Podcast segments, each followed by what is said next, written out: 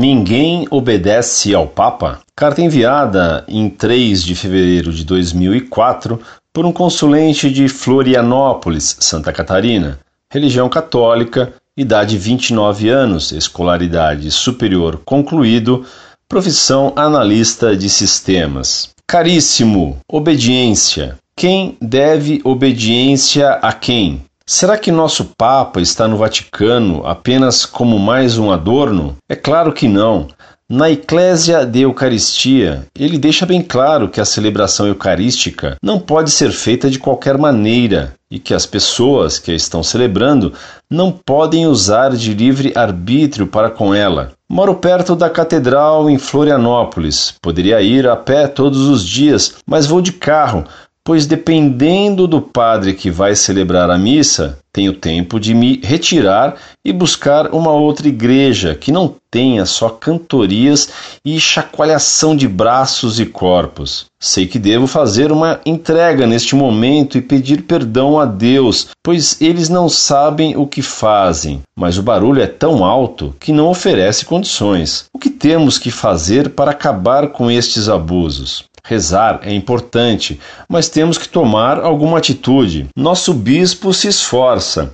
Solicitou que as pessoas usassem trajes adequados ao local e deixou claro que a igreja é lugar de silêncio e meditação, mas as celebrações estão cada vez piores, se é que dá para dizer que se tem celebração. É um verdadeiro show. Se eu quisesse barulho e agito, saberia buscar os lugares certos, danceterias, bares e templos da Assembleia de Deus. Desculpe o desabafo, mas está cada vez mais difícil de aturar esses abusos. O jeito é seguir rezando e pedindo por uma providência divina. Muito prezado, salve Maria. Concordo totalmente com sua carta e com sua indignação.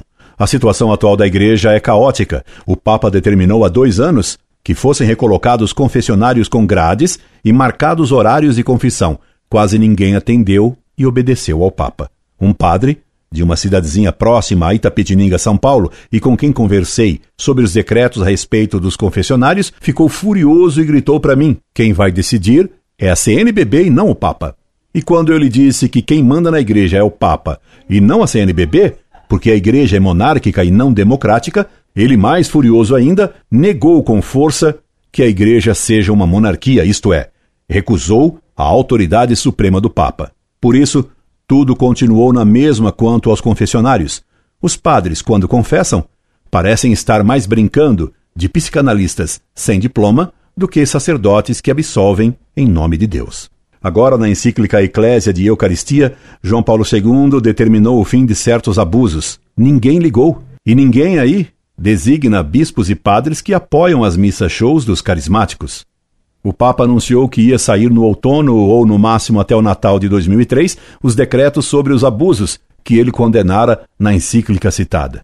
Passou-se o Natal. Nada. Anunciaram os decretos para janeiro. Nada saíram. Ficaram para fevereiro. Ainda não saíram. Vê-se por aí como a desobediência chega até a rebelião. Ora, quem se rebela contra o Papa é cismático. Estamos vivendo hoje na Igreja um clima de cisma silencioso.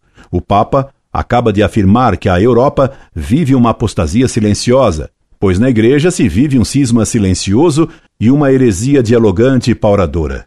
Dou-lhe então completa razão, e como você, creio que só Deus poderá acabar com essa heresia explícita e esse cisma calado e teimoso. E já que concordamos em tudo, escreva-me sempre que desejo ser seu amigo na defesa da fé.